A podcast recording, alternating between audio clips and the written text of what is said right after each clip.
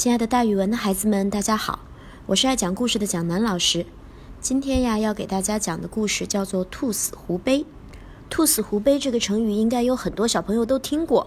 大家老是觉得，平常在动画片里看到的狐狸和兔子是死对头，狐狸是要吃兔子的，所以兔死狐悲是不是觉得兔子死了，狐狸在旁边悄悄高兴，假装悲伤呢？其实蒋老师告诉大家呀，大家完全是动画片看太多了。兔死狐悲不是这个意思，好多的中国成语呀，都不是大家想象的那样。兔死狐悲就是一个特别大的典型，所以小朋友们在用成语的时候，一定要好好的分辨。兔子和狐狸，它们两个都是森林里面的小动物，都不大，都会经常被人打猎。兔子有好吃的肉，狐狸呢有特别华贵的皮毛。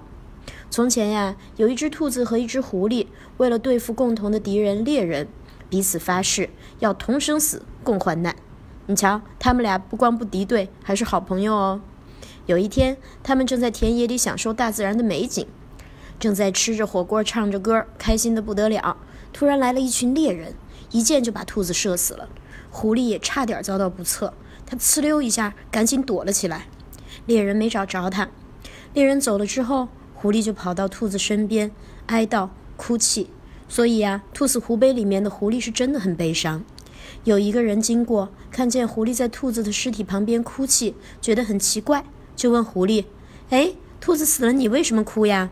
狐狸悲哀地说：“我和兔子同样是微小的动物，是猎人捕猎的对象，我们相约共同对敌，同生死，共患难的。现在我的同盟被猎人射死了，他今天的死意味着我明天的死。我们是真正的朋友。”我哪能不伤心哭泣呢？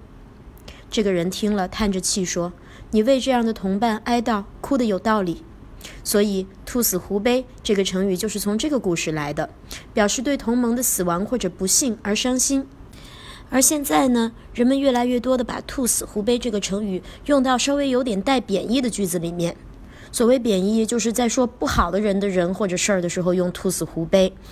比如说，警察叔叔真给力。那些匪徒们一个接一个的被捕入狱，所以很多的匪徒都有兔死狐悲的感觉。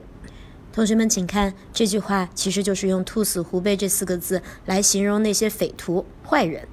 好了，今天的成语故事讲到这儿，请大家记得“兔死狐悲”里面的狐狸是真悲伤。现在呢，“兔死狐悲”多用于带有贬义的句子。有的细心的同学会发现，昨天我们讲的故事叫做“兔死狗烹”，今天兔子又死了一次。的确，大家可以把蒋老师讲的关于同一种动物的成语，或者是有同样的字的成语，放到一类去记哦。好了，咱们明天见。